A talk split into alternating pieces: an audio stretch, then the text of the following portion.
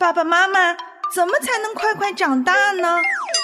孩子，成长是一个漫长的过程。对呀，爸爸妈妈也都还在成长。爷爷，你和奶奶，你们也还会成长吗？当然了，我们也要继续成长，满有基督长成的身量。那怎么才能长大成人呢？唯喜爱耶和华的律法，昼夜思想，这人变为有福。他要像一棵树，栽在溪水旁，按时候结果子，叶子也不枯干。凡他所做的，尽都顺利。向下扎根，向上生长。让林真儿陪伴您全家一起成长吧。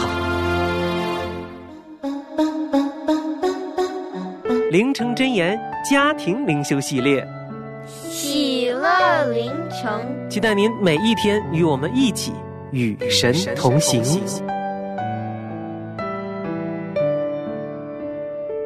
欢迎我亲爱的大朋友和小朋友收听今天的喜乐凌晨，我是林真儿，真儿向您全家人问安。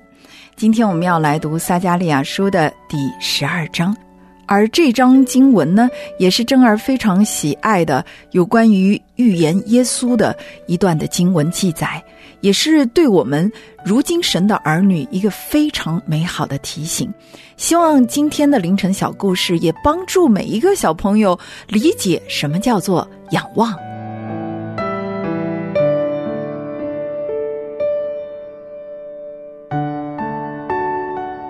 在很久很久以前，一个小村庄里面住着一个叫小杰的男孩。小杰呢，他非常的活泼好动，也特别的好奇。总喜欢四处探险，发现新奇的事物。不过啊，整个村庄都被他探索干净了，实在没有什么新奇的事情让他继续可以发问了。唯有村庄旁边那一座高高的山峰，因为山顶总是被云雾笼罩着，这让小杰充满了好奇。他总想着。总有一天，我要站在山顶之上，去看看那上面到底有啥，而且那个时候我就可以征服全世界了。所以有一天，他决定要去爬那座高山，看看到底上面有什么。他准备了背包，带着一些食物和水，就开始了他的冒险之旅。虽然一路上，的确遇到了许多美丽的风景和有趣的动物、植物，他感觉到很稀奇。不过，当他越爬越高，云雾变得越来越浓密的时候，他的视线也开始越来越模糊了。他感觉到疲倦，感觉到恐惧，感觉到孤单，他非常的挫折。他已经不能够确定自己是否还可以坚持爬到山顶了。就在他几乎要放弃、要崩溃的时候，他看到了老松树上正坐在那里闭目养神的猫头鹰爷爷。哦，猫头鹰可是智慧的象征啊！让我来问问他吧。猫头鹰老爷爷，请问，啊，离到山顶还有多远呢？哎，小杰，小杰，你呀，想要看见山顶的美景，我告诉你两个字：仰望。啊，仰望？你的意思是让我抬头看吗？哼哼哼，是啊，孩子，有时候啊，我们眼前的障碍就会让我们迷失方向。但你如果坚持仰望，你就一定会达到自己的目标，并且会持续不断的看到更远、更高的景色。小杰犹豫了一下，他抬起头望向天空，他发现，在那云层的间隙当中，有一束阳光，刚好从山顶照射下来。哇哦！一下子，眼前的路径明亮了。哦，猫头鹰老爷爷，我好像明白了，可我好像又不太明白。不过，总之，我现在不能只看见我脚前的路，我要持续不断的望向山顶。就这样，他选择不停的仰望。看见的不单单是眼前的云雾啊，脚下的石头啊，还有这个弯曲的山路了，而是更远、更高的目标。不过呢，疲倦也是真实的，真的太累了，我真的走不动了，我该怎么办呢？哎呀，孩子，休息呀，你呀。不识庐山真面目，只缘身在此山中啊！你已经在快接近山顶的地方了。你虽然自己看不见，可是小杰啊，小杰，你需要安息，你需要相信。等你休息过来了，继续仰望吧。于是小杰安心的休息了。当他休息过来之后，重新振作精神，继续向山顶前进。每一次当他困惑、沮丧、看不清楚前路的时候，他都会谨记猫头鹰智者告诉他的：“仰望，仰望，相信在云层背后的那束光线，继续前进，继续仰望。”哇哦，终于！到达了山顶，眼前展开的景色让他无语附加惊叹不已，叹为观止啊！他看到了广阔的大地、繁星点点的夜空，还有极其遥远的山村群落。他领悟到的，仰望不仅仅是抬头看向高处，更是他心里的一种相信。和态度，无论面对多大的困难，只要他保持信心，持续仰望，就能够找到前进的方向。还有，最终他一定可以看到更远、更高的美景。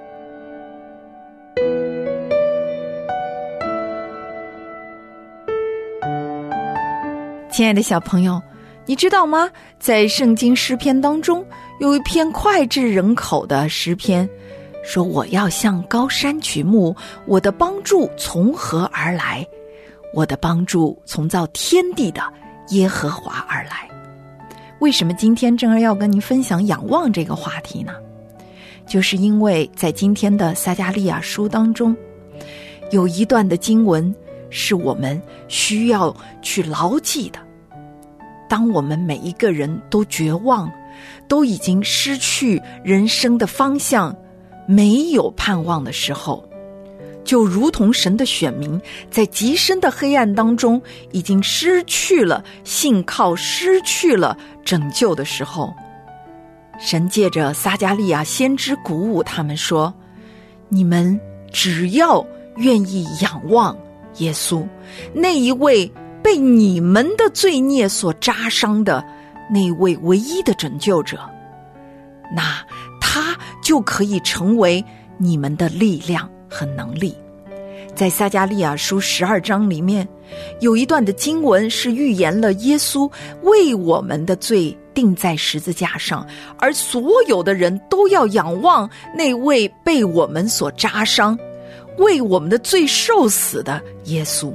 而也因此呢，我们就从他那里获得了新生的能力，从他那里获得了圣灵，并且我们从此以后再也不过我们原来不认识神、敬拜偶像的人生了。这是多么美好的一节预言！而今天每一个仰望耶稣的人都获救，都能够重新获得人生的方向。我们如果学不会仰望，每一天从低处向高处，让上帝做我们生命的主宰，承认他的主权，仰望他的能力，并且完全的信靠他为我们成就的救恩。那么，我们的人生旅途就会像小杰一样的，很有可能靠着自己的力量走到一半就失去了方向。我们会发现，我们在重重的迷雾当中，再也没有办法出离，再也没有办法获救。而只有当我们不断的仰望他为我们的信心创始成终，仰望我们所信靠的耶稣基督，仰望他为我们成就的救恩，这个时候啊，无论我们的境况有多么的危险，我们都好像小杰一样的重新获得能力，重新获得了方向。亲爱的小朋友，仰望的意思就是。你站在你现今这一个小小的地步，向上帝的恩典能力发出呼求。你虽然不好，但是神是好的；你虽然是无能的，但是神是全能的；你虽然是败坏的，但是神是良善、圣洁和公义的。只要我们愿意仰望他，他就为我们成就他在我们生命当中所计划好的神迹奇事。你准备好仰望这位为我们的信心创始成终的耶稣了吗？因为他为我们的罪孽已经承受了所有的代价，他已经付清了我们本来应当偿还的债。如今我们每一个人只要信靠他，我们就能够重获自由，在他的里面获得新生，在他的里面永远不迷失方向。说真的，当初嫁给他，我是不是脑子坏掉了？说真的，柴米油盐、车贷、房贷，我容易吗？我说真的，我受不了了。说真的，婆媳关系太让我崩溃了。说真的，我其实不想离。说真的，我太难了。我是林真儿。您的婚恋扫雷手，谈谈婚，论论嫁，这里是林真儿为您专设的婚姻私塾，咱不说别的，只说真的。欢迎我亲爱的好朋友再次走进《真爱住我家》系列播客。说真的，今天是我们的婚姻私塾的时间，真儿呢继续为您邀请到我可爱的蒙毅妹妹。其实上一期的节目呢，相信因为蒙毅的分享呢，已经让许多的听众朋友深深的有一种感同身受的感觉。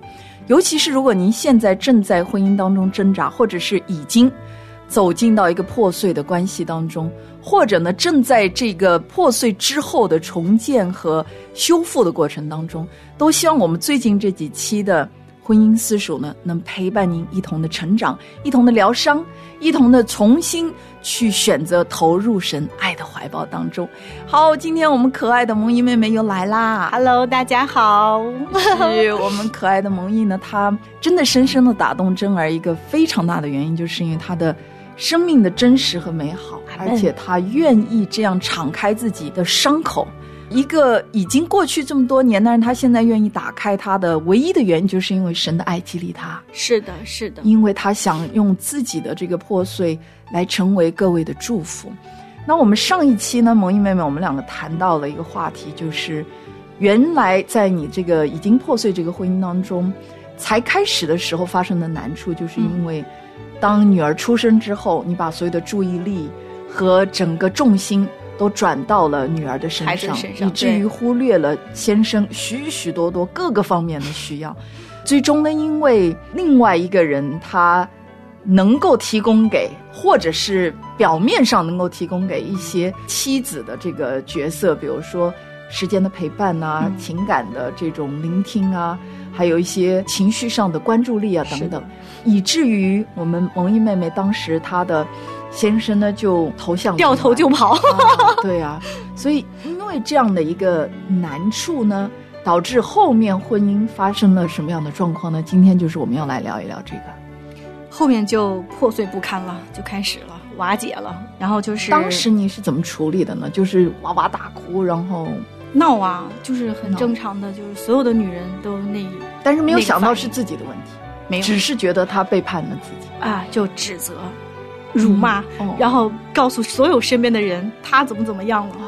所以其实真的就像说，你开了个门，亲自的把他推出去了，然后推得远远的，然后就是。所以当时你们两个不仅没有去找一个婚姻辅导，没有找教会的牧者，没有那个，反而是说你以一种非常极端激烈的方式来处理他。我想想那个时候，其实我们教会，因为我那个状态，就生完孩子以后就没有时间去教会了，就已经远离了，整个我们的家庭都远离教会。哇，这是一个啊非常背面看不见的最重大的原因。啊、我现在想想，那个时候有一个牧师，他就说有一个婚姻的辅导，嗯，然后要去昌平还是什么地方，我记得了，嗯然后我都钱都交了，要去三天还是四天？夫妻营，对对，夫妻营。但是我跟他说，他说他没有时间，他不去，所以他不去呢，我也没有去。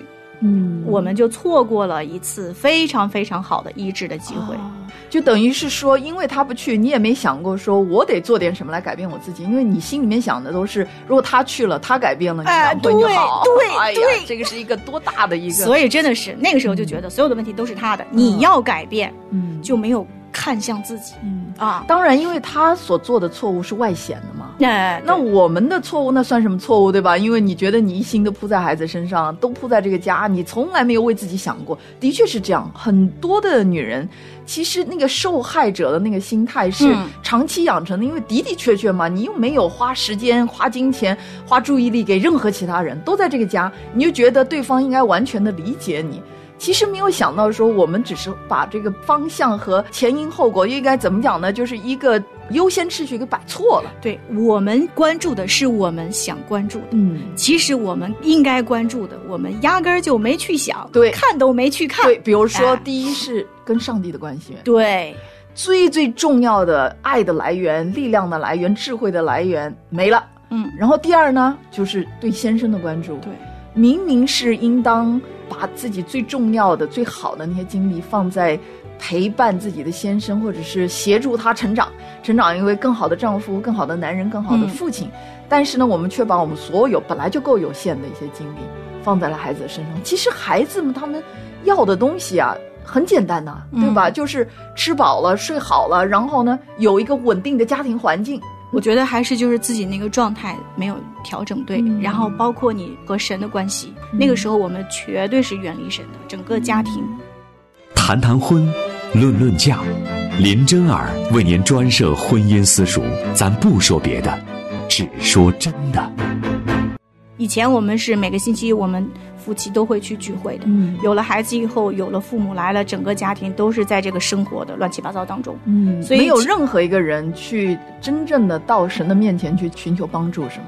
对，没有。嗯而且就是说，我们把对丈夫的爱、对孩子的爱，我全部混淆。嗯。我没有那个概念，说是哎，我一天当中我应该是什么时间陪老公，啊。什么时间陪孩子，什么时间有我自己的时间，我连我自己的时间都不爱了，自己都不爱，完全没有体恤自己混乱了，心灵所以你想的需要。这个混乱了，一定自己也是乱的，你的状态，你的身边的人都是乱的，就好像我感觉这个家全是围着我转，就是爸爸妈妈、孩子都是围着我说什么都是什么，但是其实那个状态是真的，现在想想很糟糕。嗯，真儿有一个词可以形容这种状态，叫做六神无主。对，就是你什么东西都非常的重要，都拿来像拜偶像一样的去拜他，哎儿女啊、爱情啊，或者是这个家庭啊什么，你都在全心的投入，但是却没有一个能够真正带给你生命当中的那一份主宰、那份平安。那就是因为我们以别神代替耶和华的，那人的愁苦就必加增。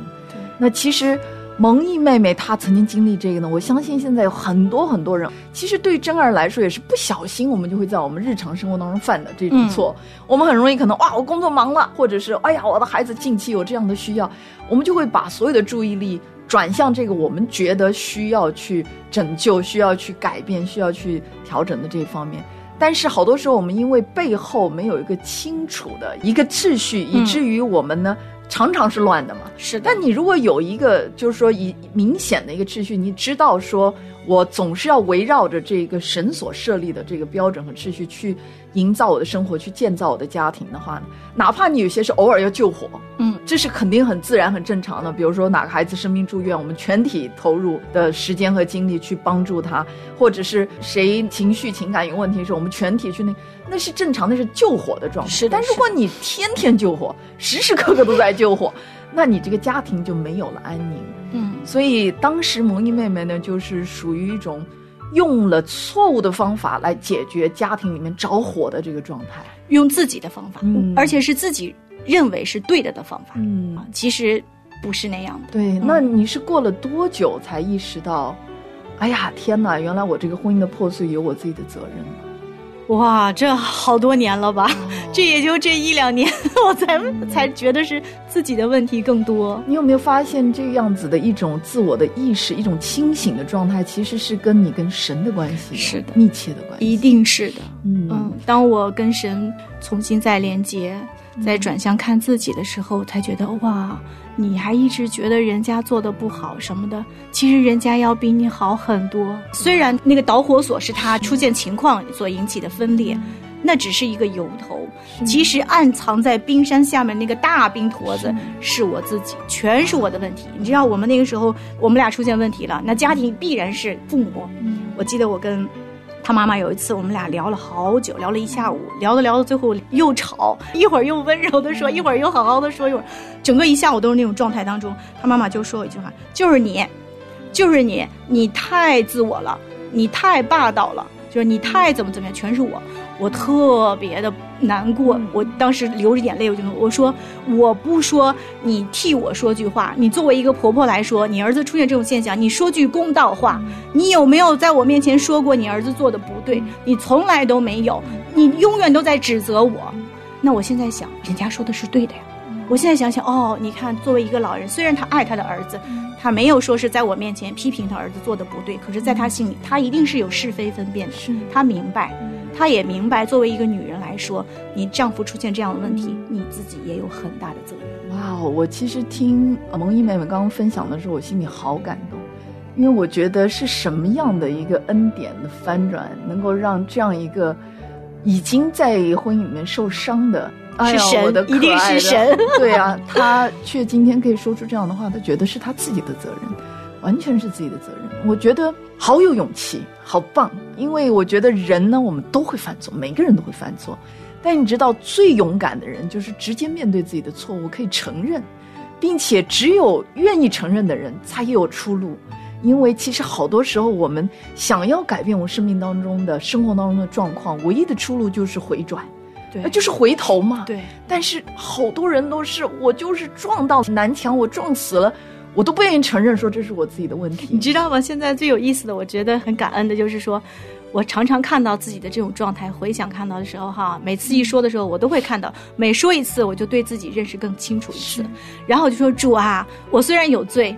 可是我愿意悔改，感谢主，感谢主，是的，呀，其实这也是真儿常常对自己的孩子、对自己的听众朋友、对自己的身周围这些牧养的这种群羊，其实一个非常大的一个保证，就是说我永远不可能做到完美，嗯、但是我在我的生命的整个过程当中。